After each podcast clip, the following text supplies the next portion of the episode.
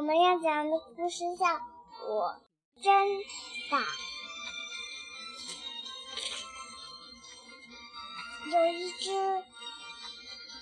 粗大的犀牛在街上跑，它的头发可漂亮了，它只羡慕自己，可不羡可可不羡慕别人。它老是在街上闯闯够够的，它用犀牛角在墙上画画，天上。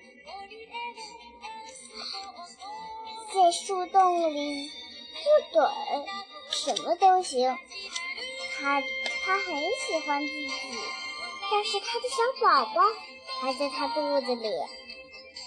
他穿着运动服，短裤在街上跑着。他的短裤可漂亮了，什么衫都都有。然后他。然后他就说：“嗯，我自己真棒，今天还捕了鱼呢。”他很开心回到家里吃早饭、洗脸、刷牙。他他他穿上他自己的睡衣，一下子就睡着了。到了一个个的夜晚。